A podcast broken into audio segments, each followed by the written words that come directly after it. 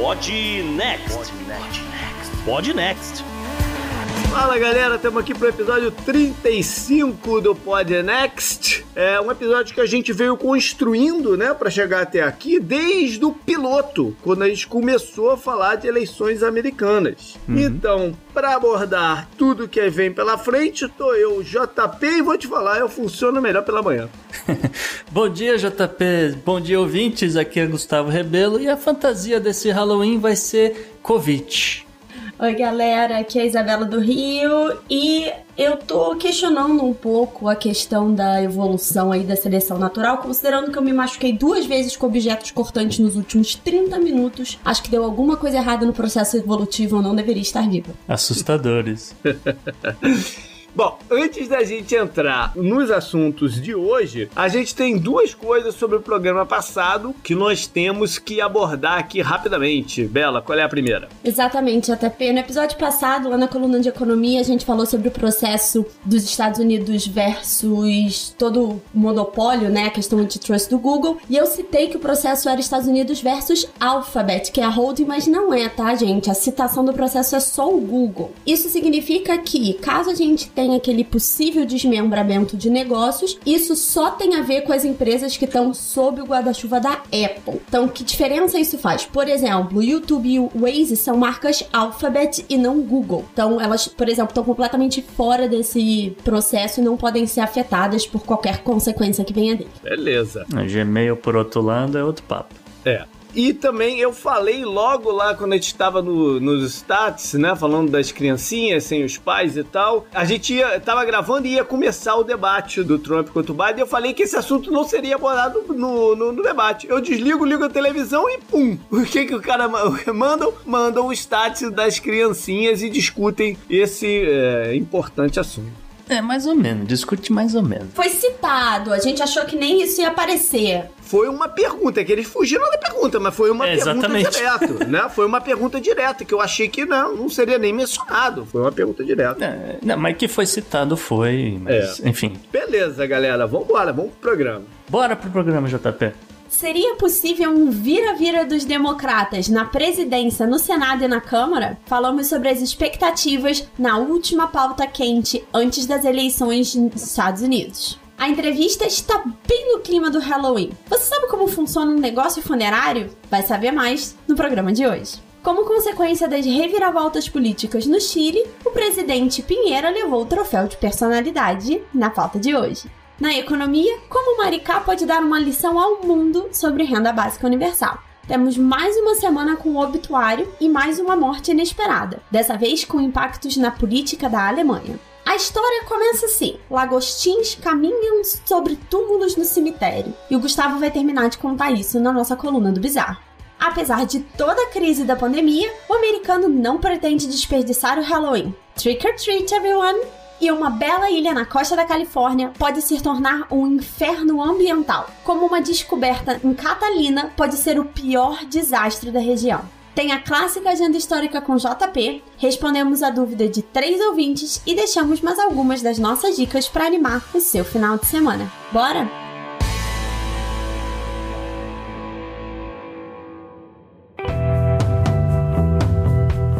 Assunto quente da semana. Bom, então o assunto hoje não poderia ser diferente. São as eleições americanas. É, o programa vai pro ar no sábado e o, né, o último dia de votação é na terça-feira, dia 3. Então hoje é, é hora da gente fazer um, uma, uma, uma, passada por esse todo o cenário, né? A gente já mencionou lá atrás como funcionavam as primárias, falamos da questão do voto pelo correio, percorremos um estado diferente dessas eleições, exemplificando as convenções né, partidárias que foram feitas online, não presenciais, falamos dos métodos e tentativas né, de suprimir o voto, e agora vamos passar aqui com o que pode acontecer no resultado final dessas eleições. Até agora, é, números de terça-feira já alcançaram no pré-voto, né, pré-deadline do dia 3, 50% do total de votos exercidos computados, em, to, em computados exatamente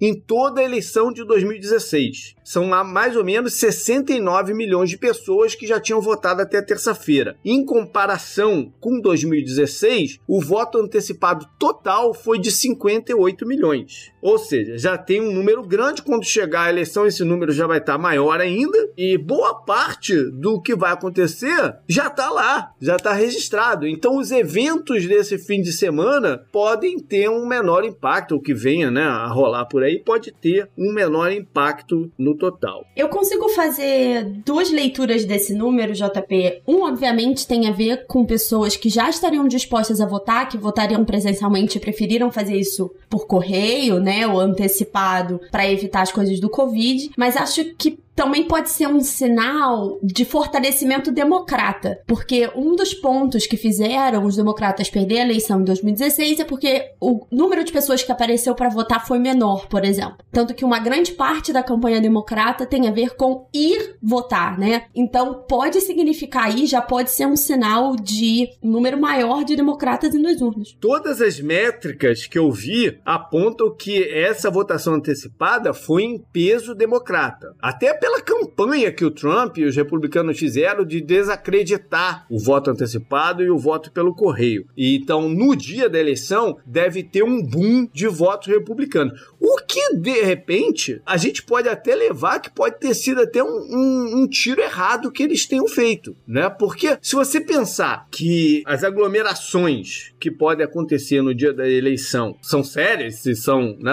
um fator de desmotivar a pessoa de ficar lá na fila, se o grosso que tiver lá na fila é republicano, podem ser votos republicanos que eles percam. Né? Então pode ter sido um tiro pela culatra aí que eles deram. E até porque é, há coisas que estão acontecendo agora que de repente favoreceriam o Trump, por exemplo, a questão de protestos e conflitos lá na Pensilvânia, né, Gustavo, que está rolando agora, que poderia ser um favor de mover o voto para uma coisa mais conservadora, né, pelo medo e tudo mais, pode ter muito pouco impacto, porque a galera já votou, né? Então, até teve um depoimento é, interessante, acho que foi meio off-record, do senador Ted Cruz, lá do Texas, dizendo que toda essa aquela campanha de ataque em cima do Biden pelo negócio de corrupção do filho dele, do Hunter Biden, moveu quase que zero votos pro lado republicano. Ele meio que confessou isso lá pra, pra HBO, num, num negócio lá. Talvez também por conta do voto antecipado, que a pessoa já tava, já tava pronta para votar e não mudou o voto dela, né? Então, essa coisa toda pode ter sido um certo tiro pela culatra que os republicanos deram, mas vamos ver aí o que, que vai rolar. Eu fiz um mapeamento aqui de alguns dos institutos, não é o termo, né? Mas sites e, e, e métodos de pesquisa. Agências, né? É, agências de, de, de pesquisa. Tem muita gente fazendo, né? Se você for olhar tudo, você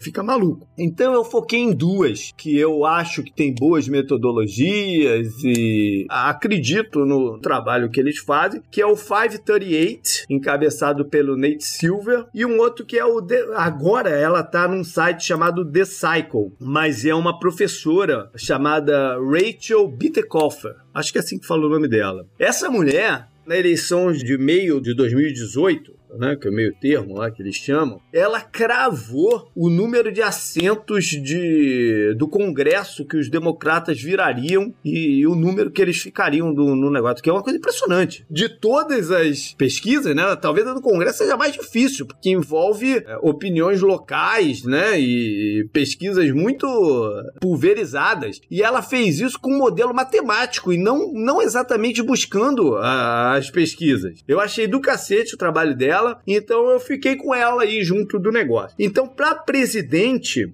o 538, nos modelos dele, tá dando 88% de chance de vitória do Biden contra 12% do, do Trump.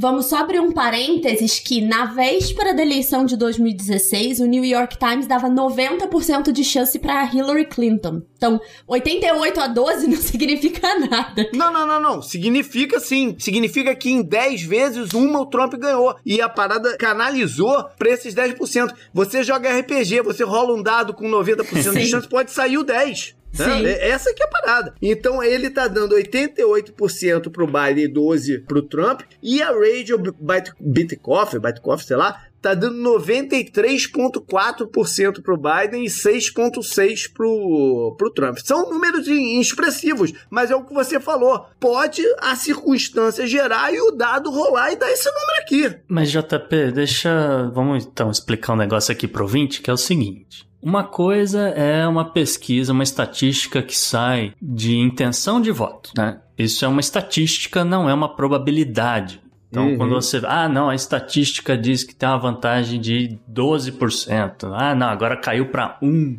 e tal. Não, sei não, isso é só preferência naquele dia Sim. daquelas pessoas, tá? Então, isso não é probabilidade. O que você está falando aqui é uma, uma questão de modelos. Exato. E modelos trabalham um pouco mais com probabilidade, sim. Uhum. Mas também não é uma. É, como você falou, é um, você vai rolar um dado. Exatamente. É rolar Pode- o dado. E, e esses Né? números não são baseados em exatamente em intenção de voto. A intenção de voto é parte do componente lá. Esse aqui são simulações do que pode acontecer, que eles, que eles rodam em modelos para chegar nessa conclusão. E definitivamente esses modelos foram alterados depois Exato. da surpresa de 2016. Então a tendência é que ao longo do tempo eles vão ficando mais accurate, né? Mais precisos. Exato. É, assim, mas também, de novo, a previsão do tempo também trabalha com modelagem. Aham. Não quer dizer que a previsão do tempo acerta todos os dias o que, que Sim. acontece ou não. Exatamente. né? Só para deixar isso claro.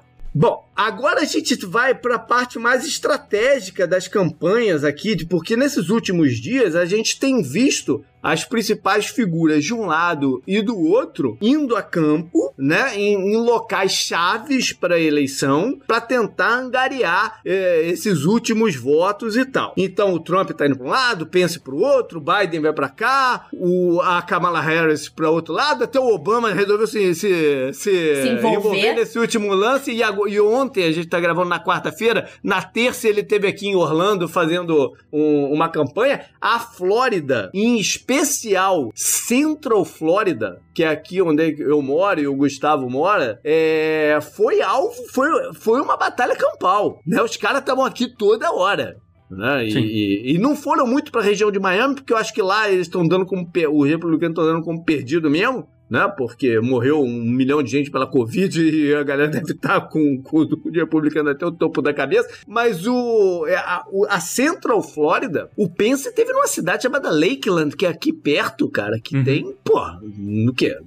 100, 150 mil pessoas, né? Ou seja, os caras foram no detalhe do detalhe dessa região aqui. Sim. É, já começa a se falar, já se fala desde a última eleição, mas é, se fala muito de condados específicos que podem ser decisivos. Ou porque outros condados do estado estão mais equilibrados, aquele um condado pode fazer diferença. Pode ser porque é, é um condado muito grande, a gente vai falar de Arizona, então a área de Phoenix, Arizona, pode ser o condado que resolve o estado como um todo. Então, de novo, né, eles vão melhorando os modelos ao longo do tempo e vão percebendo quais counties, quais cidades, quais regiões fazem diferença e é onde eles colocam dinheiro. E onde eles têm que, onde eles têm que aplicar o esforço. Né? Exatamente. Essa que é a parada, é onde é aplicar o esforço. A eleição passada, se você pega o mapa geral da eleição passada, é muito clara. O- a, a Hillary ganhou em todos os centros urbanos. E o Trump ganhou no pulverizado. Né? Então, o, aonde aplica o esforço é que é fundamental. E aí a gente pega o mapa de fato de colegiado, né, de estado que gerou para o outro. O Trump teve 306 votos colegiados e a Hillary teve 232. Com 270 você ganha. Uhum. Aí vira matemática, né? Onde tem que virar para um lado ou para o outro para garantir a vitória. E se você pegar uma conta simples, três estados que a Hillary contava ganhar e perdeu, foi o decisivo da, da parada. Uhum. Que é lá em cima: Pensilvânia, Wisconsin e Michigan. Sim. Uhum. né? Se você pensar bem, eram locais que ela jamais deveria ter perdido. Ela perdeu porque a campanha foi muito ruim. Então o Biden está contando que tem uma campanha melhor, mais eficiente e ganha esses estados. Ganhando esses três estados, que, é, que somados dão 30, 46 cadeiras, É o que reverte. acabou. O resto não importa. Eu queria puxar um outro assunto. Acho que o JP levou um ponto, levantou um ponto que a campanha da Hillary foi fraca em diversos desses estados que acabaram sendo swing states. Mas tem um outro ponto que a gente já ouviu falar é, em outras entrevistas, em outros momentos, que a eleição do Trump também mudou a demografia de eleitores republicanos. Então você vê quando você puxa, por exemplo, é, intenção de votos Biden versus Trump, a margem do, do Biden é muito grande entre as mulheres. Então, um, uma área republicana de subúrbio, por exemplo, que era muito óbvia para republicanos, hoje em dia já não é mais. E o fato do Trump como figura ter deslocado a, os republicanos para inflamar a base, que envolve evangélicos, que envolve os conservadores mais hardcore, vamos dizer assim, acabou também mudando votos de algumas pessoas que eram republicanos, mas estavam ali mais para centro e que hoje não concordam com muitas das coisas que o Trump fala. Então, outros estados, eu citei Arizona porque eu li um estudo mostrando como a mudança da demografia de Arizona pode causar, por exemplo, uma perda num estado que é republicano há muito tempo que elege republicano há muito tempo. E o sinal aconteceu em 2016 com a troca, por exemplo, de xerife, que era um cara muito linha dura e que foi colocado para fora na eleição de 2016, apesar de Arizona ter dado a vitória ao Trump há quatro anos atrás. E aí é um county específico com uma mudança demográfica muito forte que vai muito de encontro ao discurso inflamatório do Trump. O Arizona, que tem 11 delegados, ele é um dos estados que tem uma alta probabilidade dos democratas virarem e adicionarem nessa conta aí. E um outro fato que envolve o Arizona uhum. é que depois de eleito, né, o, o, Trump se chocou de frente. Se teve um, um, um, republicano que o Trump de fato chocou de frente, foi o John McCain, que a, a mesmo hoje, depois de morto há mais de um ano, ele ainda é uma figura reverenciada no Arizona. E a filha dele é vocal contra o Trump né? Então isso também faz uma diferença. Sim. Vamos lá então, fazendo esse último mapeamento aqui. É, é, como eu falei, esses três estados, eu não estou nem contando Arizona, esses três estados, Pensilvânia, Michigan e Wisconsin, já seriam suficientes para o Biden. E aí vem um número interessante, que é o que eles projetam que tem acontecido no early voting, né, no voto antecipado, que dá uma margem de 75% de voto para o Biden no Michigan, 72 no Wisconsin e 84 na Pensilvânia. Ou seja, os republicanos vão ter que chegar junto muito forte nesses três estados para reverter a situação. Se você contar que o Wisconsin hoje, nesse momento, é um dos estados americanos mais afetados pela Covid, eu acho que atrapalha ainda mais o, o plano. Né? Eu acho que ontem, ontem o número do, lá no Wisconsin bateu assim no, no, no teto. Aí a gente tem a seguinte questão: o que, que o Trump e os republicanos podem fazer para reverter esse cenário estatístico aí que tá rolando, né, Gustavo? Justamente, JP, você trouxe, por exemplo, números desse early voting, e quando você falou isso, eu me lembrei que justamente saiu uma pesquisa, se não me engano, da Time Magazine, e ele estava explicando que mesmo com um maior número de eleitores novos registrados, mesmo com esse early voting todo, consta que a, a diferença entre os votos, vamos dizer, entre os democratas e os, os republicanos, etc., na média, ainda é igual a 2016. Sim. Uhum. Tá certo? Então, mesmo com você dizendo, ah, não, porque tem muito mais voto democrata nesse exato momento, pode ser mas consta que não é bem essa história. Uhum. O outro detalhe é que existiu campanha dos dois lados para mais gente se registrar para votar. Sim. E consta que, por exemplo, na Flórida, a diferença entre eleitores registrados democratas e republicanos diminuiu ela era de mais ou menos uma vantagem de 4% a mais de democratas na Flórida e hoje caiu para 1,3%,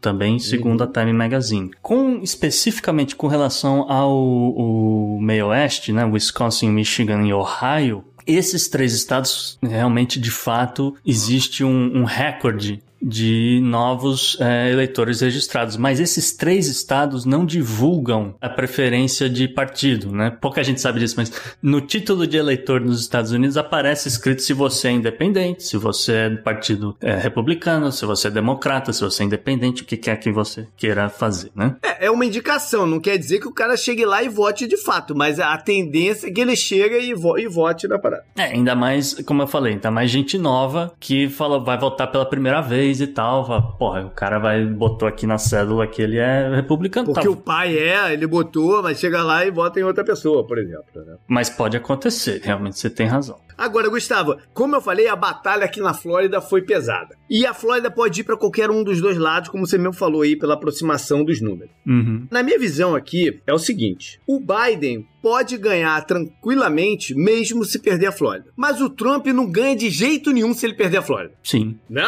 É, Eu acho que a gente pode seguir por esse lado. sim. Da mesma maneira que um outro estado que de repente se tornou perigoso pra ele é a Geórgia. Pra vocês terem ideia, a Flórida tem 29 delegados, a, Flórida, a Geórgia tem 16, mas é um número relevante. Uhum. E, e a Geórgia, de repente, pode ir pro lado democrata, o que não vai desde o Bill Clinton, se eu não, se eu não me engano. Pode eleger um, um- um democrata dessa vez. Então, tem estados que, se ele perder, acabou. O Texas também. Texas que tem 30. A Pensilvânia, pra mim, é o estado-chave de- da parada inteira. Uhum. Porque a Pensilvânia tem 20 cadeiras. E, Uhum. os, e os democratas contam com ela. Se o Trump vira a Pensilvânia, os democratas precisam ganhar em algum outro lugar também. Uhum. E esse lugar, por exemplo, pode ser a Carolina do Norte, que tem 15 cadeiras e os democratas estão investindo bastante nesse estado. Então, esse- essa essa parada do estado por estado é muito bacana de acompanhar no, no dia 3, que os caras fazem um simulado, uh, Sim. update momentâneo. A gente vai passar a madrugada vendo o update da parada em, em real Uhum. time, né? E esse estado por estado é, é uma coisa impressionante. Tem alguns estados, por exemplo, que estão muito abertos. Que pode ir para qualquer lado, mas que na verdade não fazem grande diferença, como por exemplo Iowa. Tem seis cadeiras. Ok, tu ganhou seis cadeiras, mas no, no, no, no total pode fazer pouca diferença. Então, olhando esse número inteiro de votos, a gente pode ter um resultado curioso esse ano, que é, por exemplo, o Trump tende a ganhar em, em Ohio. Ele tende a ganhar o Ohio. Pode até ser que o Biden ganhe, mas ele tende a ganhar o Ohio. E nas últimas, sei lá, quantas eleições, todo presidente eleito foi o presidente que ganhou em Ohio. Esse é o denominador em comum de todos eles. E a gente pode até, num ano maluco, ter uma quebra de um stat aí, né? Coisas, coisas assim podem acontecer. Mas isso que você falou, JP, também é verdade pro Arizona. Todo republicano que se elegeu teve que ganhar Arizona. Quando a Arizona virou democrata, o presidente, o candidato democrata ganhou. Sim, mas isso tem justamente a ver com o que você falou, Isa. Há uma mudança de demografia e há uma mudança no mapa e o-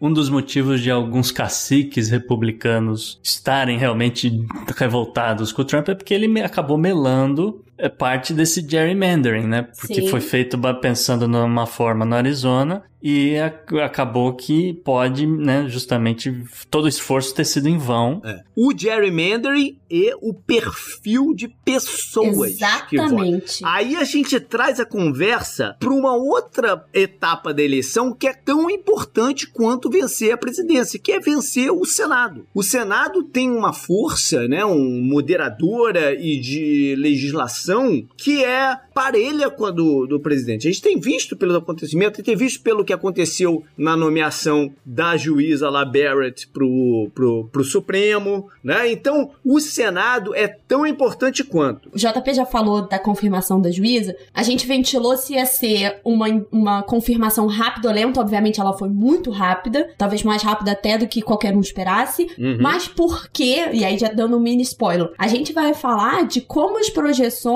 podem indicar que os republicanos vão perder as duas casas. Eles perderam a o que seria a Câmara, né? No, na eleição passada. E eles podem perder agora o Senado também. Exatamente. Isso. E ainda no, ainda no assunto da juíza, Isa, ela já, obviamente, foi nomeada, já está liberada para trabalhar desde terça-feira. Só que hoje, quarta-feira, especificamente hoje, e possivelmente quinta-feira, tendo uma decisão até sexta, a Suprema Corte irá votar um caso particular da Pensilvânia, porque a Suprema Corte da Pensilvânia não conseguiu chegar a uma decisão e acabou indo parar na Suprema Corte. Que é o seguinte: a Pensilvânia entrou com um recurso para estender o tempo que eles têm para contar as cédulas enviadas por correspondência. Então, eles, né, porque pela lei é, e a lei do Estado, todos os resultados têm que estar computados até o, a data, a, desculpa, a hora limite no dia 3. E aí eles falaram: ah, não dá conta porque o volume é muito grande, porque a gente não tem recurso para contratar mais gente para contar, esse tipo de coisa. Então eles pediram uma extensão de pelo menos três dias. E a Suprema Corte e a juíza Amy Coney Barrett vão votar, vai ter essa decisão até sexta-feira, se vai rolar essa extensão ou não. É isso aí. Mais uma vez dizendo, para mim, Pensilvânia é o estado-chave dessa eleição. Voltando aqui para o Senado, então, é, vamos dar um, um, um panorama. É o seguinte: são 100 senadores, dois de cada estado, independente da população. Isso é uma outra questão, como é que deveria ser, como não é, tal, é uma outra questão que vai ficar para o futuro. O fato de hoje é esse: são 100 lugares. 65 deles vão permanecer, não estão em, em, em, votação, não estão em pleito nessa eleição. O que estão em pleito nessa eleição são 35 lugares. Por que, que a chance dos democratas virarem o Senado aumentou? Porque dos 65 que ficam, 35 são democratas e 30 são republicanos. E dos 35 que estão em disputa, atualmente, 12 são ocupados pelos democratas e 23 pelos republicanos. Então, só matematicamente já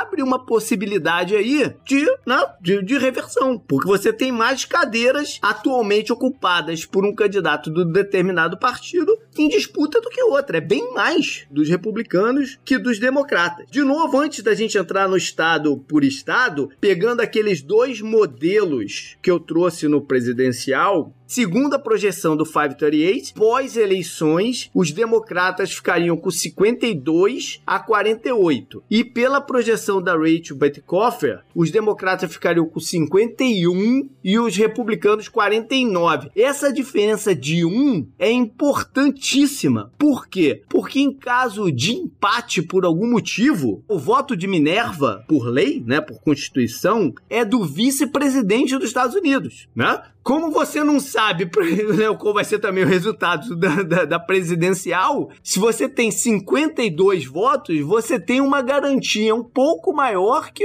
as coisas que você queira passem, né? Do que tendo 51. Então, por incrível que pareça, esse uma cadeira faz, é, faz uma diferença danada. E teve caso, JP, vale a pena lembrar, é a confirmação do, de novo, juiz na Suprema Corte, Brett Kavanaugh, ele passou no voto do Mike Pence. Hum, olha aí, tá que é o vice-presidente. É isso aí.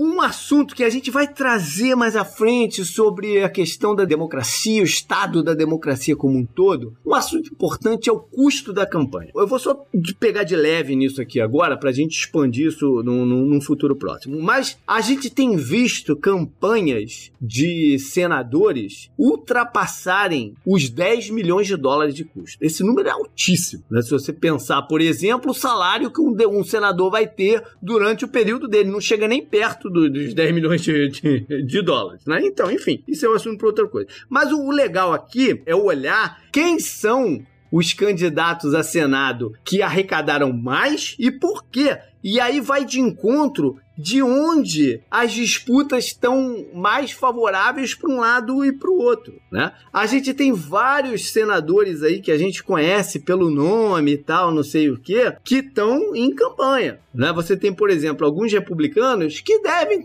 ser reeleitos, devem ter o seu, o seu não, o seu, o seu lugar é, permanecido, como por exemplo o atual líder do Senado, que é o Mitch McConnell. Parece que ele vai ganhar fácil lá no Kentucky. Ele foi o, o senador republicano que arrecadou mais são 7,5 milhões. Os Isso. democratas nessa eleição estão arrecadando bem mais dinheiro do que os republicanos. E, e isso é isso um, é muito um dado, curioso, né? É um dado importante né, da, da, dessa eleição. O, você tem outro senador republicano né, que, que ficou muita evidência nesse processo. Já, já é, ele já é um importante, mas ficou mais evidência ainda por esse processo de confirmação da juíza, que é o Lindsey Graham, lá de, da Carolina do Sul, que deve ele presidiu, também. Né, ele presidiu o comitê judiciário, ele preside o Comitê é. Judiciário no, no, Senado e, e, justamente presidiu durante a, a sabatina da juíza Amy Barrett. Ele deve também ser reeleito, ele corre um pouquinho mais de risco que o McConnell, mas ele deve ser reeleito. E pelo lado democrata, por exemplo, você tem o Cory Booker de, de, de New Jersey, que foi um, um, dos um, dezenas de pré-candidatos né, é. de,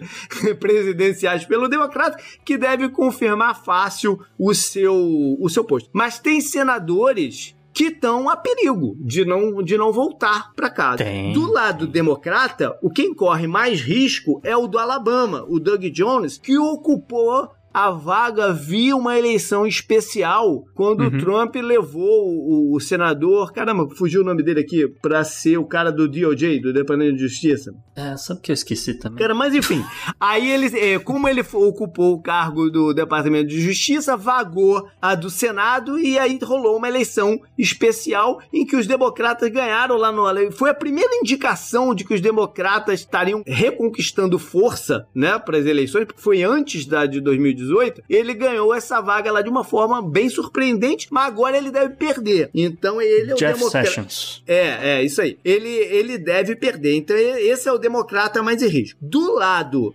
é, republicano, a gente tem alguns. Ah, uma curiosidade: ele deve perder na, na, no Alabama, o Doug Jones deve perder no Alabama pro Tommy Tuberville que uhum. é um ex-head coach de futebol americano de, Exatamente. universitário. Diga-se passar de um head coach muito ruim. Mas enfim. Não, é... mas o que eu ia comentar é o seguinte: por mais que ele seja um head coach muito ruim, a popularidade do futebol americano universitário no Alabama é gigantesca. Então, é, assim... Exato, é, é, é curioso isso. Mas enfim, alguns republicanos estão a perigo. Você tem, por exemplo, um caso que deve ser vitória democrata, que é no Colorado, em que é o candidato a senador democrata que mais arrecadou arrecadou dinheiro, acho que passou, bateu 12 milhões, que é o ex-governador Hickenlooper. Ele deve uhum. virar o Colorado. Isso, JP. E assim, um, um outro acento que eu acho, esse aí é inevitável que caia é o da Susan Collins no Ah, boa! Porque ela conseguiu irritar pessoas dos dois lados do,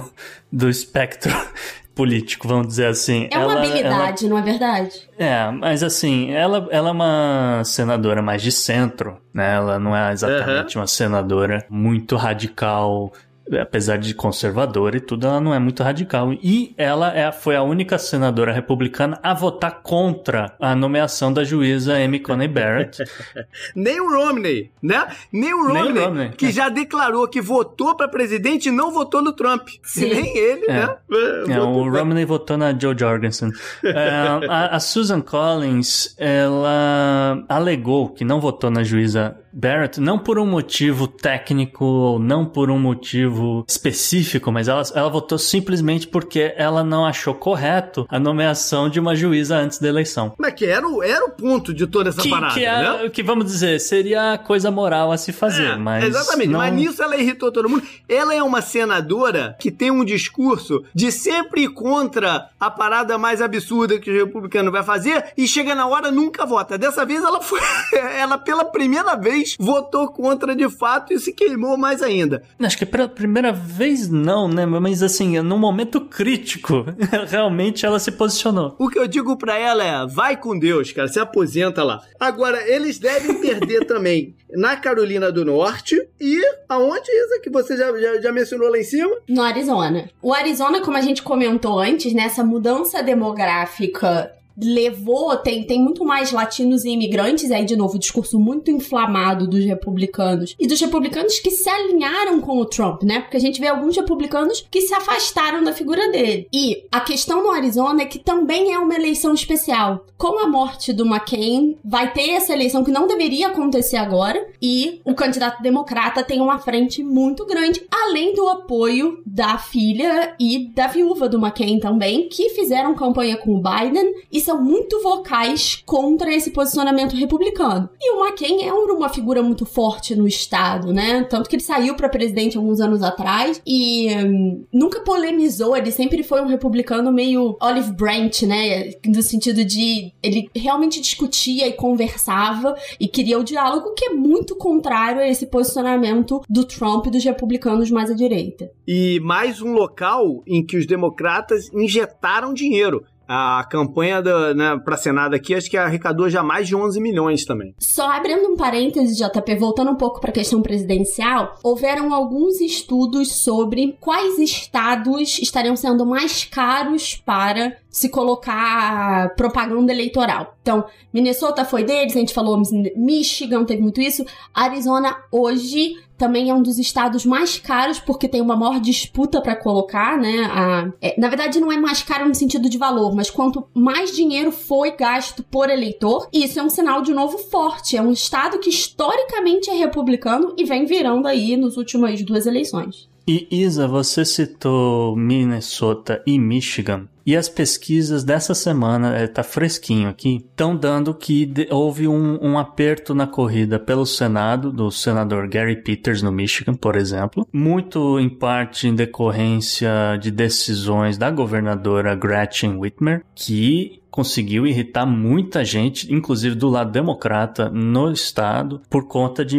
é, algumas decisões com relação a lockdown durante o verão e tal, proibiu a galera de pescar, o que no Michigan é um problema muito sério. E é uma situação similar né, em Minnesota com a senadora Tina Smith. É, existia uma larga vantagem, de fato, uh, todas as pesquisas davam isso como unânime, porém, essa é, do nada caiu de, é, de assim, coisa de 10 pontos do dia para noite. Então, tudo isso a gente vai acompanhar pós o dia 3. E se, se tem um programa nosso que não tem mistério nenhum qual vai ser o tema principal, é o que vem. Que a gente vai dar nossas observações sobre o que aconteceu nas eleições. Então, up next. Up next. Up next.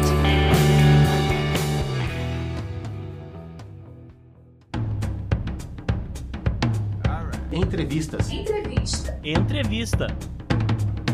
E nesse clima de Dia das Bruxas, eu resolvi bater um papo com César Augusto Santos, ele que é diretor de um e ajuda a administrar um cemitério em São Paulo. César, seja muito bem-vindo ao Podnext. Oi, Gustavo, bom dia, obrigado pelo convite. Vamos lá, mande as suas perguntas. Eu queria saber de você uma coisa aqui, porque cemitério, funerária, né, é um, é um business, uma, uma coisa um pouco diferente, né? E, é, vamos dizer assim, uma das poucas certezas que a gente tem na vida é que um, um dia o falecimento das pessoas é, vai acontecer, né? Eu queria saber de vocês o que, que fez vocês entrarem no negócio funerário, se foi pensando nesse tipo de certeza. É, como é que isso tudo começou? Sim, sim. De fato, é, nessa vida a única coisa certa é a morte. É, de fato. E ainda assim a gente não sabe nem quando nem como, né? Não, mas não, não foi isso que nos levou a levar no negócio que nos levou a entrar no negócio foi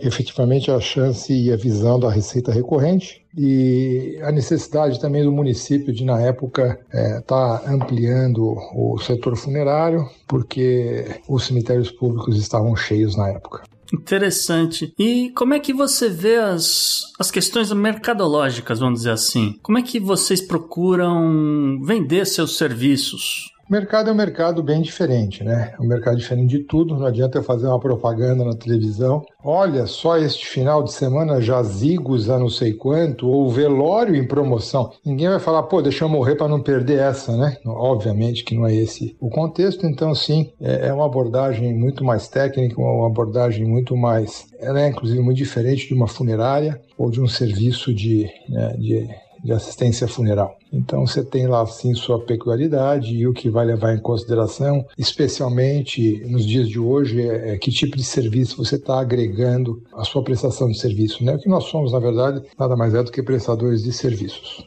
E César, eu imagino que vocês devem lidar com muita burocracia, com algumas regulamentações do governo, coisas desse tipo. E eu queria saber assim se há algo externo aos negócios que impedem vocês de crescerem ou algo que você vê e imagina que poderia ajudar vocês a crescerem? É, existe obviamente uma burocracia, né? É, cada município das cidades e dos estados do Brasil têm a sua legislação. Existem lugares onde é, você tem a autarquia é, com a administração municipal da, da, funerária, como é o caso das grandes cidades de São Paulo, por exemplo. Você tem cidades é, que liberam isso, então você pode ter a funerária própria. É, isso não está né, na mão do governo. É, nesse sentido, há sim uma certa burocracia a ser quebrada em algumas cidades, mas ela, de uma forma geral, a regra está lá, a regra é clara nas suas leis e basta a gente seguir as leis e, e atuar. Então, sim, é, existe de uma certa forma alguns impeditivos, sim. Se a gente compara, por exemplo, aos Estados Unidos, o mercado é completamente diferente, muito mais aberto e você pode estar tá atuando nesse segmento. Eu acho que é isso que faz falta no nosso querido Brasil e, e até a questão recentemente de algumas cidades, a, grande, a própria Grande São Paulo, querendo fazer a privatização do sistema funerário. Isso é uma tendência, eu acho que isso acontecendo, o, o mercado deve sim aumentar e crescer bastante. Tá aí, não fazia ideia que existia ou pode existir um projeto de privatização do sistema público de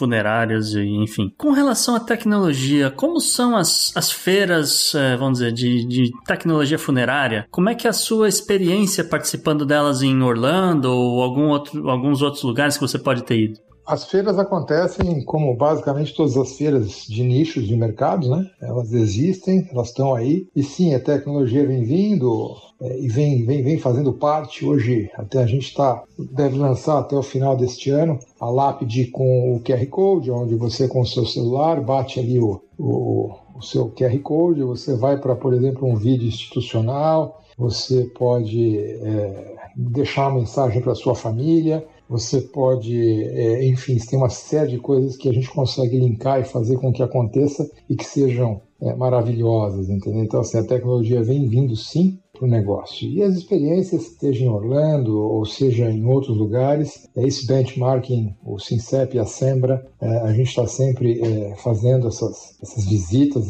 basicamente que uma vez por ano existe uma visita em algum lugar do mundo, enfim, a gente vem sim acompanhando as tendências aí mundiais Legal, César. E por conta da questão da Covid-19, eu imagino que vocês devem estar muito ocupados, né? Isso afeta vocês de alguma forma no sentido psicológico? Vocês adotaram algumas medidas é, para evitar uma possível contaminação de funcionários? Como é que está a situação de vocês? É, o, o Covid, assim como outros vírus, assim como é, flu, influenza, enfim, veio, veio de uma forma alarmante, né? Foi aí, eu, eu particularmente digo, de, de início achava que sim, que tínhamos que fazer o shutdown, depois comecei a pensar e sentir no próprio bolso, meu Deus, como é que vai ser isso com o shutdown? As pessoas vão começar a ter outros tipos de problema, ah, meu Deus, e como é que vai ser né, os próprios casos de, de, de suicidas, é, os próprios casos de violência em casa, enfim, contra a sua mulher, contra a sua família. Isso a gente vem vendo que, que vem acontecendo, vem, vem aumentando. Né? Então, ah, o ser humano não foi feito para ficar preso, né? e não foi feito para ficar confinado. É, o ser humano tem por si só, por estar sempre querendo interagir. Então, é, é esse é um grande problema que, que a gente vai ter que viver aí né, para os próximos dois, três anos, pelo menos, senão não para todo sempre, né? Até que saia uma vacina, uma vacina boa, ela não sai antes de 3, 4 anos. É, essa vacina, inclusive, que, que dizem que, que a gente está importando aí da China, desculpa isso é ridículo para o Brasil, porque é, como é que vai ter uma comprovação numa vacina de tão pouco tempo? É, eles estão querendo fazer o Brasil de cobaia, não é possível, né? Porque Estados Unidos mesmo você não ouve falar dessa, desta vacina, né? Vai, vai vir, vai vir, vai vir a Pfizer, enfim, a, a Zeneca, todas elas estão falando que estão pesquisando, mas a gente sabe, né, que uma vacina para vir e para ela se estabelecer, você tem um prazo de 3 a 4 anos de todas as testes, enfim, de tudo. Então, é, a verdade é que a gente vai ter que conviver com isso, com o uso de máscaras, com a, carregar um álcool, muito mais é, lavar as mãos. E aí, no final da história, entender que tem sim um grupo de pessoas que vão acabar não sofrendo, vão ter, ter um outro grupo de pessoas que vai sofrer um pouco mais, e vai ter um grupo pequeno de pessoas que vai virar óbito. Né? Como a HN1, né? É, quando teve a HN1, eu me lembro, meu filho ficou em quarentena, nós ficamos com ele no Guarujá, e, e foi, foram sete dias que, o, que ficamos lá e tomando o medicamento que na época foi dito como o salvador e que realmente de fato para o meu filho funcionou, foi o Tamiflu, mas entre outras pessoas também várias que morreram, né? O Covid agora, minha filha pegou, vivemos na mesma casa, minha esposa e o meu filho, é, nós não pegamos. Então, assim, é, é não dá para explicar, é, não dá para entender esse vírus, né? Então, o fato é que uh, o, não pode parar. Com relação ao nosso pessoal, obviamente que basicamente todos os cuidados de contaminação foram feitos. Nossa equipe que maneja o, os corpos, elas têm uma roupa, uma roupa apropriada para cada sepultamento. Obviamente o uso de máscaras é o mínimo, né? Falando de roupa, de cuidado. Foi cortado a questão do, do, do velório, né? Não, não existe mais velório para quem é Covid e, e quando muito, é, antes de você sepultar, tem lá um lugar onde a gente prepara para que o, o, caixão seja repousado antes de entrar na cova, mas esse caixão não é aberto, ele só está lá para uma realmente para poder fazer uma última despedida. Legal, César. Muito obrigado aí pela sua participação, pela sua disponibilidade, né? Compartilhar um pouco da sua expertise no negócio da funerária no Brasil. Beleza, Guga, obrigado. Viu? Obrigado vocês pelo convite, para você, para o pessoal da Podnext e que vocês tenham um grande dia aí. Um grande abraço. Valeu, um abraço, cara.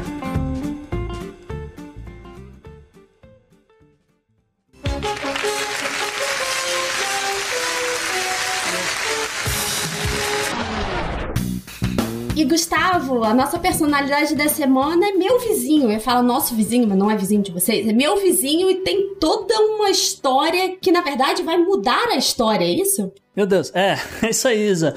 O destaque dessa semana é o presidente chileno Sebastián Pinheira. Em novembro de 2019, o então presidente chileno, numa tentativa de acalmar os ânimos depois de semanas de protestos diários no país, acabou propondo um, um referendo para decidir se o Chile deveria abandonar a Constituição pinochetista em prol de uma nova Constituição Federal. E, né, justamente quem deveria estar redigindo essa Constituição. O referendo acabou adiado para outubro por conta da pandemia. Teve uma, um resultado é, assim esmagador, coisa de 78, 79% da população aprovando uma mudança constitucional e também aprovando que essa, essa constituição seja 100% redigida por pessoas eleitas. Não vai ter uma comissão de notáveis ou coisa do tipo escrevendo essa constituição. E aí acontece o seguinte, para informar aqui o, o ouvinte do Podnext. Um novo referendo vai acontecer no dia 11 de abril, ou pelo menos está marcado para acontecer no dia 11 de abril de 2021, e dali devem sair os 155 nomes que vão se reunir numa Assembleia Constituinte que tem um prazo para durar de até nove meses, podendo né, ser estendido por mais três meses. E aí, após aprovado um texto constitucional, o Chile vai realizar um terceiro referendo em 2022 para decidir se vai adotar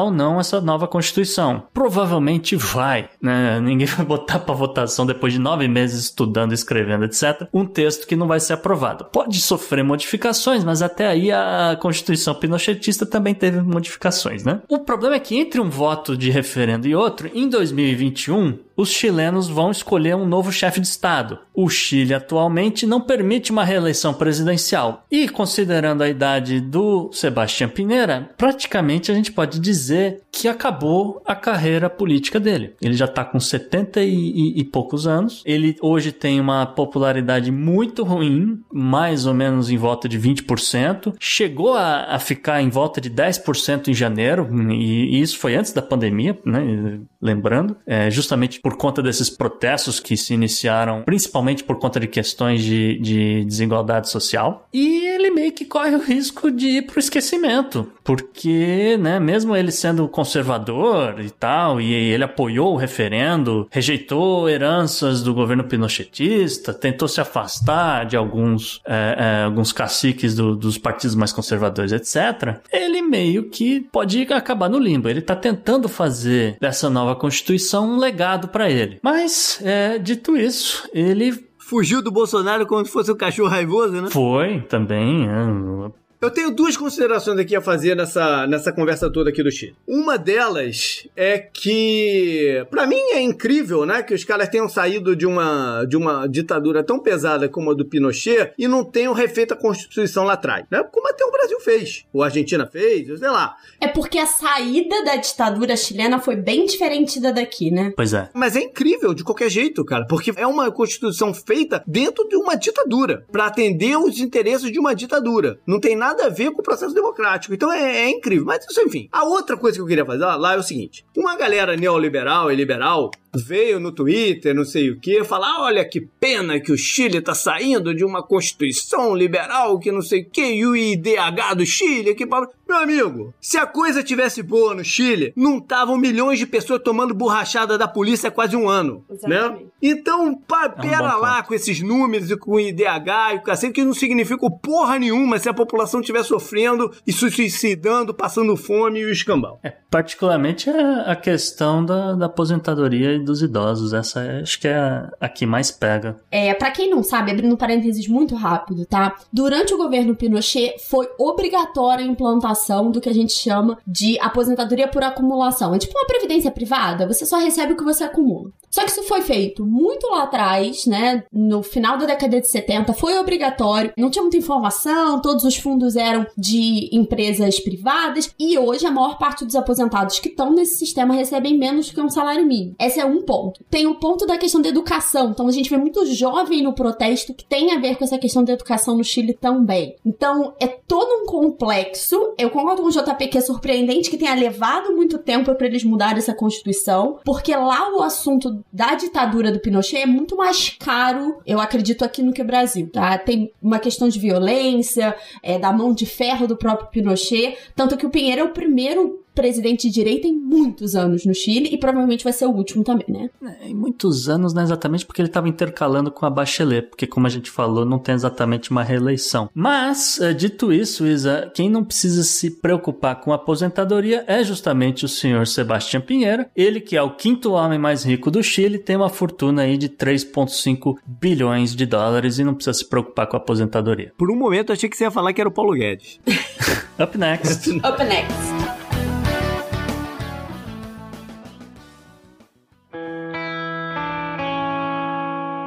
Economy.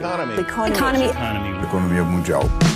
Isabela vai falar de um assunto bem interessante na economia, assunto que eu gosto. Pois é, JP, a gente vai falar um pouquinho de renda básica universal, mas não é do jeito que vocês estão imaginando, gente. E eu trago uma informação muito curiosa, porque a chave para resolver a questão da renda básica universal pode estar em Maricá. Isso mesmo, queridos ouvintes. Essa pequena cidade costeira no estado do Rio, que já foi diminuída pelo candidato Eduardo Paes, quem não lembra desse áudio maravilhoso, tem Um parêntese aqui. Esse áudio dele, com numa conversa telefônica grampeada com o Lula, é precioso. É precioso, cara. Precioso. Os homens para com essa vida de pobre, com essa alma de pobre, comprando esses barcos de merda, sítiozinho vagabundo, porque puta que me pariu, sou uma alma de pobre. Eu, todo mundo que fala aqui no Rio, eu falo o seguinte, ó, imagina se fosse aqui no Rio, esse sítio dele, não é em Petrópolis, não é em Itaipava, é como se fosse em Maricá. É uma merda de lugar, porra. Esse, esse, esse barquinho dele é em São Pedro da Aldeia, Araruama, não é em Búzios nem Angra. que eu pariu. É um cafona, o senhor não perdeu essa sua alma de pobre. Isso que é a maior desgraça que eu estou vendo nesse processo todo. Porra. É isso, é isso, é isso. É, mas Tá é bom, exatamente amigo. isso. Tá bom, querido? É. Obrigado, Eduardo. Qualquer coisa me liga aí, presidente. Área. Muito obrigado, Forte querido. abraço. Valeu. Ok, Tchau, tchau. Só esclarecendo para quem não entende a ideia de renda básica universal, o nome já explica muito, né? Todo mundo receberia um cheque mensal, um valor mensal dos governos para garantir o básico da dignidade humana. Isso, uma das formas, né, que poderia ser feito é a taxação de determinados setores, dentre eles empresas que explorassem o trabalho de máquinas e inteligências artificiais. Mas no caso de Maricá, o dinheiro para financiar esse projeto vem do petróleo. Para quem não sabe, a cidade está a 40 minutos do centro do Rio e é banhada pelo mar do Campo de Santos, um dos maiores reservatórios do pré-sal e por isso é uma das cidades que mais recebe os royalties dessa exploração. Desde 2013, quando a questão dos royalties foi instituída, a prefeitura decidiu implementar algumas medidas que transformassem a economia da cidade num perfil mais colaborativo. E dentre essas medidas está o programa da Renda Básica de Cidadania, que é o nome oficial. O projeto inclui famílias que moram há pelo menos 3 anos na cidade e recebem menos de 3 salários mínimos. No início, o programa pagava só 70 reais, depois foi aumentado para 130 e durante a pandemia chegou a 300 reais. Atualmente atende a 25% dos moradores, mas a ideia do projeto como um todo é chegar para toda a cidade. Agora, pela alta cobertura da população local,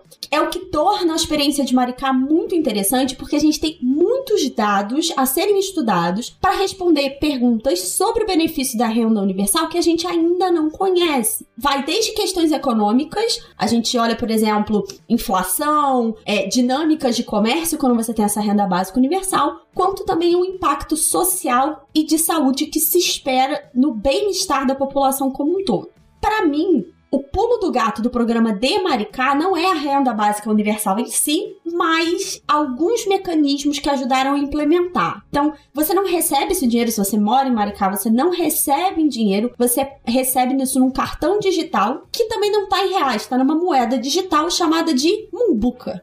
É, é uma pergunta, meninas. Vocês acham que é um bom nome para uma moeda, Mumbuca? Não. Não sei. Na verdade, é estranho. Mumbuca. Não, é, é muito estranho. né? Pois é, Mumbuca é um rio que corta o centro da cidade, então foi é, dedicado aí a isso. E ela, na verdade, é completamente é, digital, tá? Uma Mumbuca vale um real, mas como é que eles fizeram isso? Por que, que criaram a Mumbuca? Para criar um sistema de pagamentos que só funciona nos limites da cidade. Então é como se fosse uma moeda local num cartão especial. Então, isso acaba estimulando o comércio local, porque as pessoas que recebem o auxílio só conseguem gastar dentro da própria cidade, e isso estimula a economia municipal, que foi uma das coisas boas durante a pandemia, tá? Então, Maricá sofreu menos efeitos do que outras cidades por conta do programa. O plano é muito ambicioso e interessante, e já provou que um sistema de renda básica tem benefícios, como eu falei, próprio durante a pandemia, os impactos econômicos foram reduzidos e, ao mesmo tempo, muitos comerciantes começaram a aceitar a- as mumbucas. Então tem, vou botar depois uma foto pra vocês, gente, é maravilhoso, porque tem assim, aceito, Visa Master Mumbucas. É incrível a foto. Mas a prova de fogo ainda não acabou. Especialmente porque espera-se que nos próximos anos, os próximos quatro anos, sejam os últimos da grande riqueza dos royalties. Então não se sabe o que será do financiamento do programa depois disso, mas eu, não só eu, muita gente também espera que até o final do próximo governo municipal o modelo já tenha se provado e se consolidado o suficiente para ser mantido e também expandido, quem sabe. Isso aí. Só fazer um- uma observação. Algo levemente similar acontece aqui no Alasca. Que a população recebe um cheque anual de royalties de petróleo por lá. Sim. Todos os moradores, né? Sim, é, acho que é coisa do tipo mil e poucos dólares, não é? Uma fortuna que vai deixar. É, não é uma fortuna, mas eu acho, eu acho que é um pouco mal. Pode ter mudado. Antigamente, eu- há, um- há muitos anos que eu vi, eram uns 3 mil dólares, alguma coisa assim, que na época era até dinheiro. Mas é, existe um modelo assim aqui. É, deve estar pagando menos porque o petróleo não tá É, valendo nada. Pois É, é. exatamente. pois é. Up next. Up, né?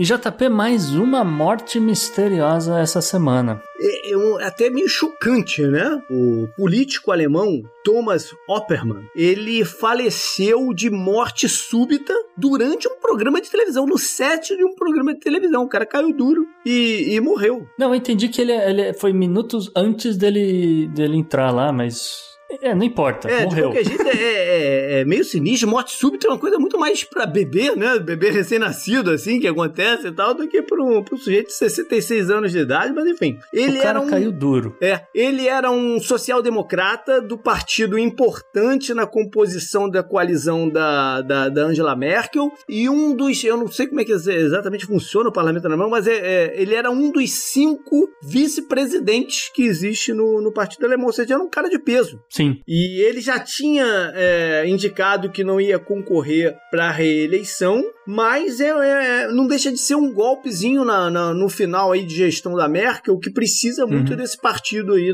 para fazer as coisas dela. Não, e o partido justamente é, já tem um candidato lançado para possivelmente fazer uma colisão agora do outro lado. Eles vão, né, o partido que a gente está falando aqui, o SPD, ele é de centro-esquerda, e ele faria um- uma inversão, né? Ele passaria a, a- a ser o, o partido que ia liderar o parlamento, com a CDU da Merkel passando para fazer o papel do SPD, né? Votar Uhum. junto e tal, que é de centro-direita. O nosso amigo aí, Thomas Opperman, ele foi simplesmente deputado pela Baixa Saxônia por quase 30 anos. Desses, ele tá com 66, quer dizer, a vida inteira dele dedicada à política. A repercussão foi muito forte na Alemanha, muita gente chocada, Angela Merkel, etc. Mas eu queria falar um pouquinho mais, como curiosidade, sobre a carreira política do Opperman. Porque ele ocupou, né, nesses 30 anos, vários cargos importantes no governo alemão. Ele foi ministro da ciência por muito tempo. Ele foi presidente do, do comitê que supervisiona agências de inteligência da Alemanha. E, inclusive, ele era uma das lideranças que né, estavam ali trabalhando e acabaram desmascarando o trabalho de espionagem da NSA em 2013. Olha. Que, é, para quem não se lembra, foi quando saiu aquele papo de que o celular da Dilma estava grampeado, etc. Ela estava nessa leva aí. E em 2017, e essa eu acho que talvez uma das coisas mais interessantes da, da carreira desse cara, ele foi uma das lideranças que propuseram a proibição e fechamento do NPD. Uhum. O NPD é o Partido Nacional Democrata da Alemanha e ele é conhecido por ser abertamente neonazista. E que tem ganho força aí nos últimos. É, é, ma- mais ou menos. É, eles tem. perderam. É, eles existem, eles são, são, fazem barulho, etc. Mas eles perderam cadeira no, no parlamento europeu, mas obviamente que não perderam força na Alemanha. Então, enfim, não importa muito. O fato é que o Opperman havia anunciado em agosto que ele já não tinha muito interesse numa reeleição, que ele estava pensando em se aposentar, e de repente o cara morre e ninguém sabe a causa da morte ainda. Então tem aí um, um mistério rolando na Alemanha. The next. Up next. Up next.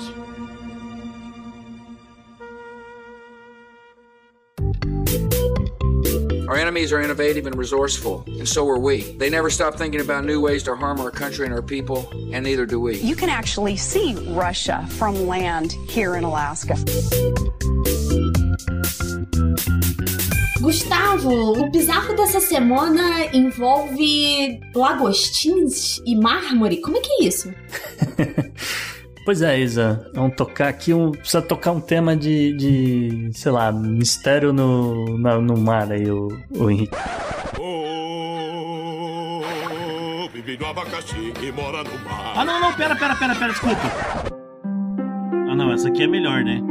Centenas de, do chamado lagostim de mármore estão causando o caos em Bruxelas, na Bélgica, e recentemente invadiram o cemitério de Schossenhof, na Antuérpia. Então tem um monte de lagostim andando por cima de túmulos, etc. Eles querem celebrar o Halloween, gente. Vocês claramente erraram o ponto dessa pauta. Claramente. Não, não, não, não, não. Olha só. Essa, se essa história não fosse bizarra o suficiente, ela já tem um agravante que torna ela ainda mais interessante, que é o seguinte: o lagostim de mármore não existe na natureza. Ele foi criado em laboratório.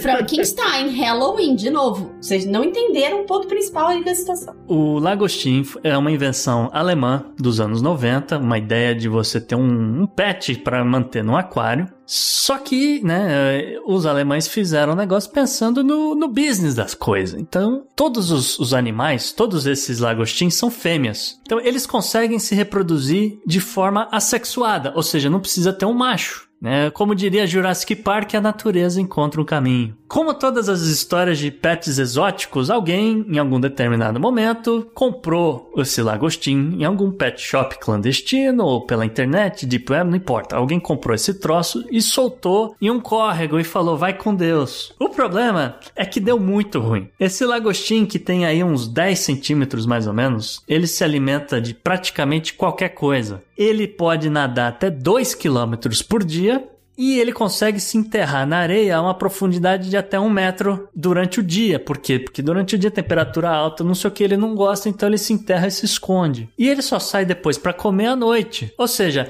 é difícil demais ca é, ficar caçando esse negócio, é, seja no cemitério, seja no córrego na cidade, seja o que quer que né, esteja acontecendo. Nessa brincadeira, os animais já se espalharam aí num raio de 30 quilômetros, é, chegaram na cidade de Birken e Louvain. Louvain, para quem não sabe, é a, onde ficava até então a fábrica da Stella Artois. E enfim, a Espanha, em particular, teve um, um problema similar com esses lagostins há um, uns anos atrás, só que resolveu.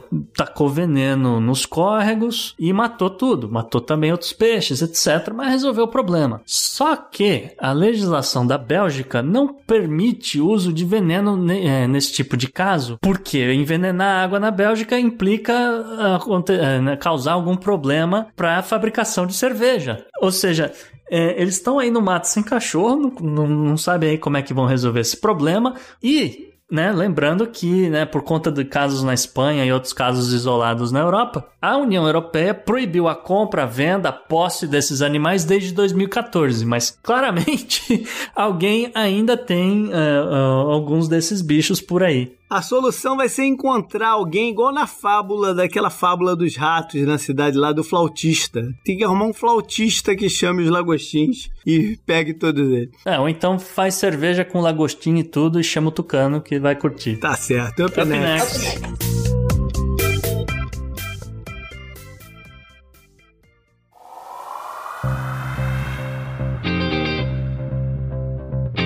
Estatística. Os números complexos. A estatística é uma ferramenta. E Isa, vai ser um feliz Dia das Bruxas ou vai ser só travessuras? Olha, vai ser um pouquinho dos dois aí, Gustavo. A gente tá aí falando, né? Já falei vários episódios como durante a pandemia a gente está vendo uma queda de consumo, de renda, mas saíram dados de que pelo menos 148 milhões de consumidores americanos pretendem celebrar o Halloween de alguma forma. Isso são dados da Federação Nacional de Varejo. 62% dessas pessoas pretendem distribuir doces, que é o clássico, né? Mas apesar disso, os gastos, não só com os doces, mas também com decoração e fantasia, devem encolher 8,3% nesse ano. Ainda assim, a gente está falando de 8 bilhões de dólares sendo movimentados nessa indústria. Isso é muito relevante porque o Halloween acaba sendo uma prévia do que está por vir em novembro, que a gente tem o Thanksgiving e logo em seguida a Black Friday, que é o primeiro ciclo de compras, né, do final do ano, um sinalizador muito forte da economia nessa época.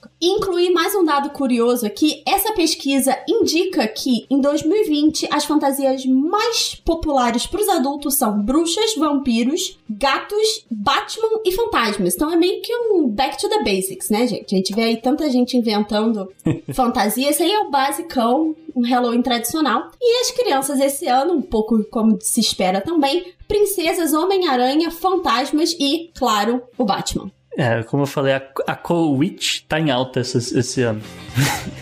Up next. Up next.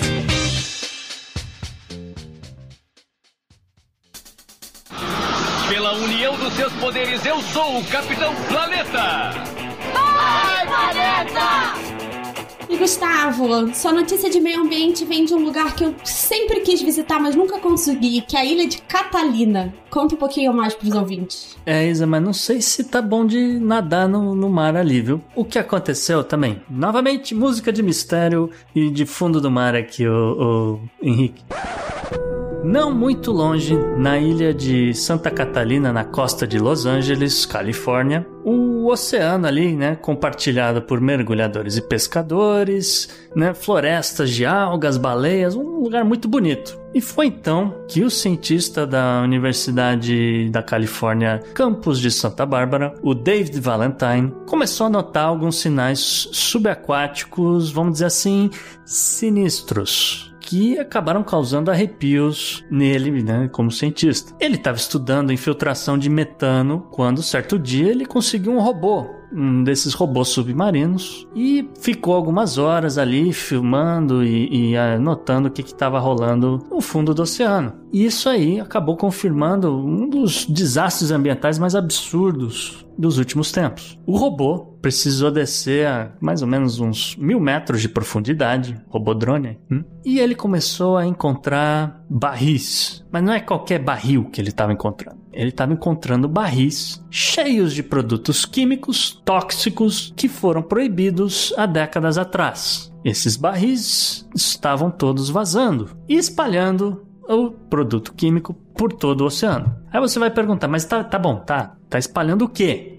Apenas o inseticida mais comum da história, o DDT. E o problema do DDT, na verdade só tem um problema realmente, que é acumular dentro de tecidos de animais. Então, ah, você usa o DDT para matar, por exemplo, a barata, ou então para matar realmente pragas de plantações, ele funciona muito bem, realmente ele funciona. O problema é depois um passarinho que vai e come 10 desses, desses animais, um morcego que come 10 desses animais e por aí vai. E o negócio vai acumulando dentro do, do bicho. Então vai, vai de um bicho para outro, até que chega, por exemplo, numa águia que vai e, e, acaba né, botando um, um ovo, né, uma, uma, espécie de extinção, dificuldade de reproduzir aquela coisa, ela acaba botando um ovo e o ovo se quebra num, com, com vento, porque é extremamente fragilizado por conta da presença do químico. E, segundo o cientista aqui, eles é, estimam que nessa área em volta da ilha de Catalina, aproximadamente meio milhão desses barris estejam submersos. E aí um pouquinho de história, né? De 1947 a 1982, a Montrose Chemical Corporation da Califórnia, o maior fabricante de DDT dos Estados Unidos, era baseado em Los Angeles. Acabaram que, né, no, nesse meio tempo, uh,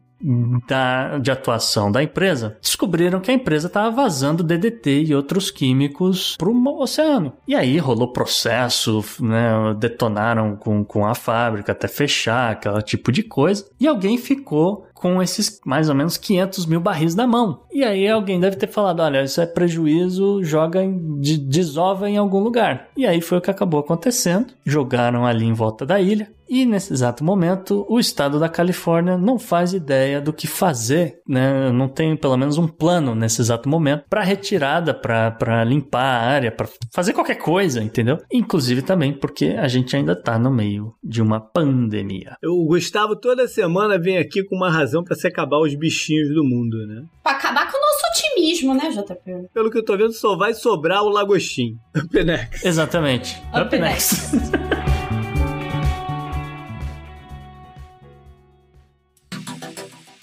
Anote no seu calendário. E JP, o que você traz essa semana na nossa agenda histórica? Vamos lá. Vamos entrar em novembro, né? Olha aí. 1 de novembro, 1512. Foi quando ah, inauguraram para o público, né? Ter acesso à arte, ao trabalho do Michelangelo no, lá na Capela Sistina. O trabalho que ele começou a fazer em 1508. É, durou esse tempão todo nessa fase dele pós-Florença, né? Ele já morando em Roma. Novembro 2 do ano 2000. Eu fiz uma menção aqui ao programa passado que a gente falou de Papa, Igreja Católica católica, agora a gente vai ao tema principal, né? Que era a parte espacial. Foi quando, nesse dia, foi quando chegou a primeira tripulação lá na Estação Espacial Internacional para residir por lá. Eles subiram num foguete russo, num Soyuz, e eram dois russos e um americano. Eles foram para lá para terminar de construí-la e ativar de fato a estação. Eles voltaram em março, saíram de lá no dia 10 de março, chegaram no dia 21 de volta numa Discovery. Eles foram no russo e voltaram numa Shuttle na Discovery. Imagina-se que nesse tempo eles deram 15,5 voltas ao redor do planeta para o desespero dos terraplanistas. Podnext é isso, né, JP? A mistura do novo e do velho também. Isso aí. Em novembro 3 de 1957, ainda no assunto espaço, foi quando a União Soviética lançou lá pra cima, a cachorrinha Laika. Ah, Laika, um husky ela é siberiano. É, é, num Sputnik 2 ela deu, né, ficou um tempinho lá no, no, no, espaço, ela sobreviveu por alguns dias, porque eles meteram um sistema de life support, conectaram nela uns tubos de alimentação e respiração, e quando acabou o estoque dessa parada, ela morreu. Tadinha! É, no período eles ela ficou, foi a mais famosa, mas os russos lançaram mais de 12 cachorros para o espaço até que em 61 mandaram pra lá o Yuri Gagarin. Mas morreu como heroína. É, é. Alguns, alguns desses cães conseguiram voltar. Eu ia falar que ela ficou famosa por ter sido pioneira e porque, gente, a foto dela sentada na nave é linda demais. É ótimo. Ainda em, ainda em novembro 3 de 1964, foi quando pela primeira vez os moradores da cidade de Washington, Washington DC, puderam votar para presidente. Até então, desde que a capital dos Estados Unidos passou a ser lá, por razões de, de repente, tentar evitar conflito de interesse, né? Quase todo mundo que morava lá, de uma forma ou de outra, trabalhava no governo. Ah, se você pensar, a cidade de Washington mesmo, ela era pequenininha, mas como ela é composta de várias outras cidades, se tornam a grande, não, a grande metrópole. Esses outros lugares podiam votar. Washington DC é que não. E aí, no cômpito total, desde então, eles têm, né, na, na região toda, eles têm três delegados na- nessa, nessa matemática, nesse, nesse bolão, para se chegar a quem é o presidente. Como curiosidade, o mesmo número que o estado de Wyoming. Novembro 4 de 1922 foi quando eles descobriram a entrada para a tumba do faraó Tutankhamon. E ele se tornou uma figuraça, né? uma celebridade. É um faraó que morreu aos 18 anos de idade e quando eles entraram, foi uma descoberta do britânico do Howard Carter, é, que, que começou a trabalhar lá na, na região de- desde 1891, né? mas intensificou esse estudo depois da Primeira Guerra Mundial. Eles acharam, a, a entrada da tumba era bem perto da, da, da do Ramses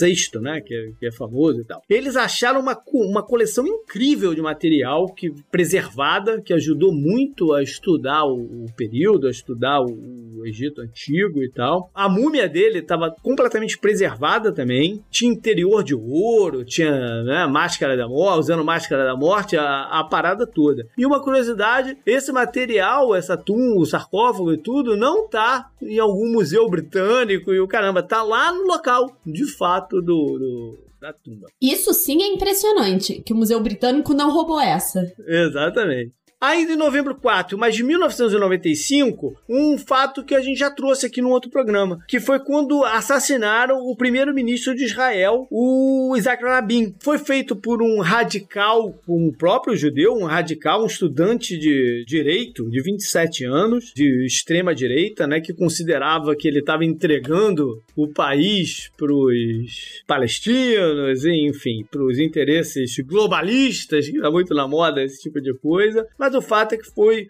um, um duro golpe né, para a mediação de paz na região. Em 94, ele, junto com Simon Peres, e, que era o presidente, né, e com Yasser Arafat, tinham ganho o Nobel da Paz. E o rapaz aí ah, deu um tiro no, no Rabin enquanto ele estava indo para o seu carro.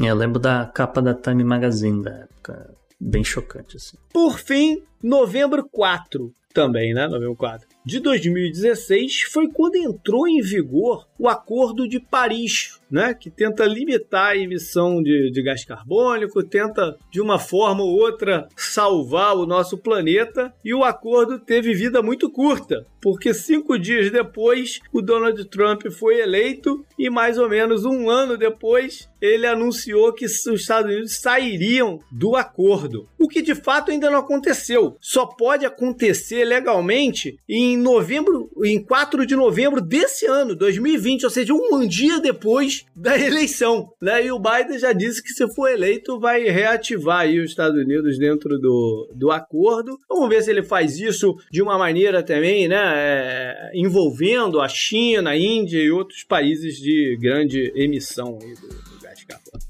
Up next. Up next. Up next.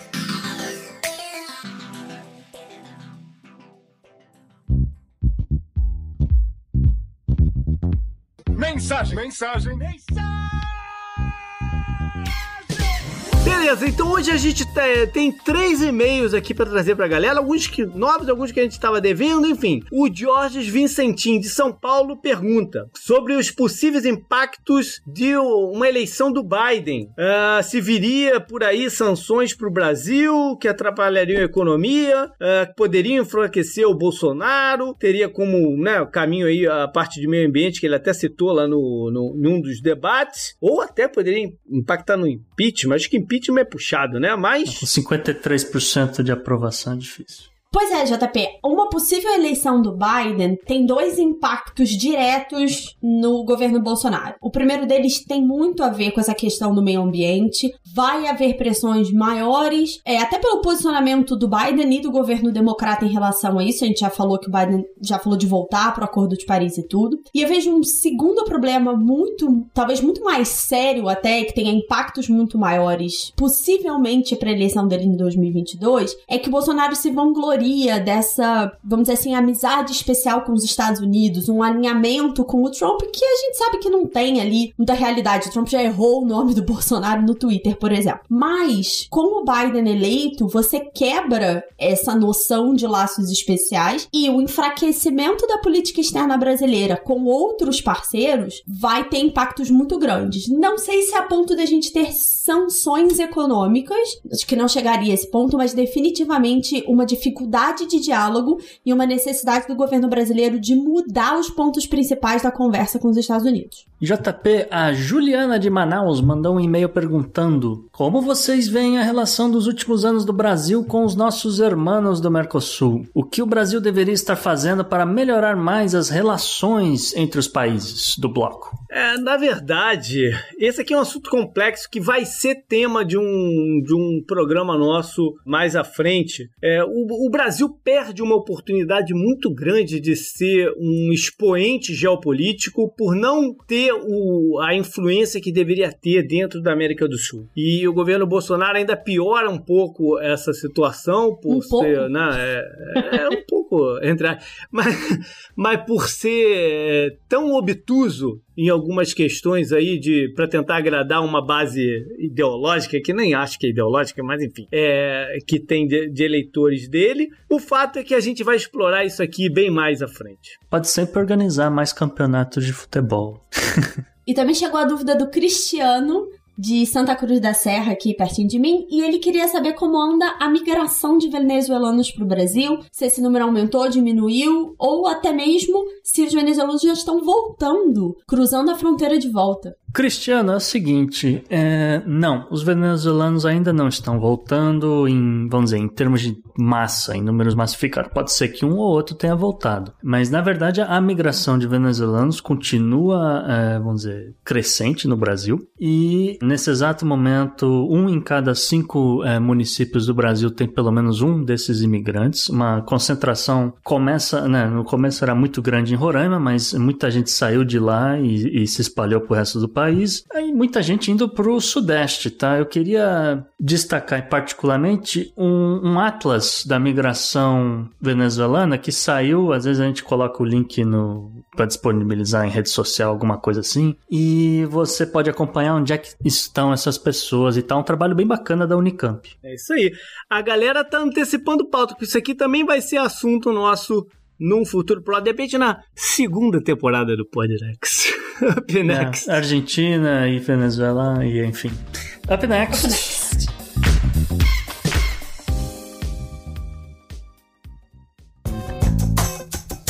Esse eu recomendo pra você.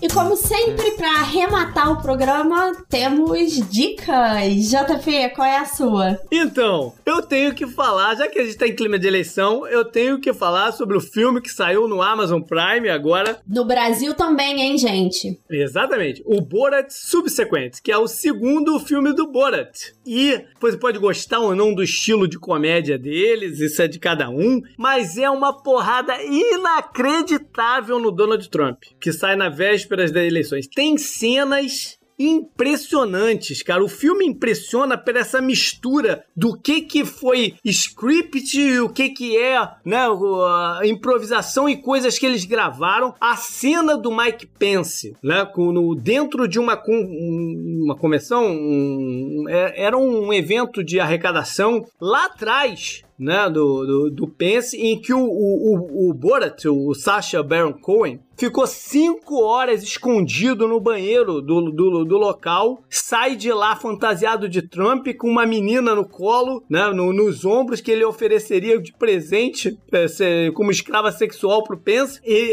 essa cena acontece na edição logo depois que o Pence fala: Nós estamos mais do que preparados para o coronavírus, a gente não vai sofrer com isso, tivemos um caso só detectado e bum, eles botam o cara fazendo isso. A cena do Giuliani é, é de arrepiar, cara, porque é, é real, né? O, o, a menina que no filme é filha do Borat se faz de jornalista, consegue uma entrevista com Giuliani num hotel e aí é, a conversa começa a esquentar, eles começam a beber um pouco de álcool, o Giuliani, o Giuliani começa a tocar nela e aí eles se, eles se mudam do é, é numa suíte de um hotel, eles se mudam pro quarto, o Giuliani cai na cama meio que se masturbando e aí o Borat entra correndo pelo quarto. Eu não tô dando spoiler porque isso viralizou pelo Twitter e tal. E aí o Giuliani vê o que, que tá acontecendo, sai correndo, mas é ele mesmo, né? Ele mesmo tocando uma punheta lá no, no, no, no, no, filme. É inacreditável. E talvez a cena que tá tendo mais impacto é a que não foi pro filme que essa menina, né, a filha dele, ainda como repórter, consegue uma credencial para um evento na Casa Branca. E ela vai para lá com o Trump falando, é, com uma credencial falsa, ela consegue entrar. Tá, isso é um security breach incrível, que eles estão analisando como é que aconteceu. Ela entra como uma repórter do, do Cazaquistão, junto com uma, com uma repórter de uma dessas veículos de extrema direita daqui. E ela conversa, ela cumprimenta e conversa o filho do Trump.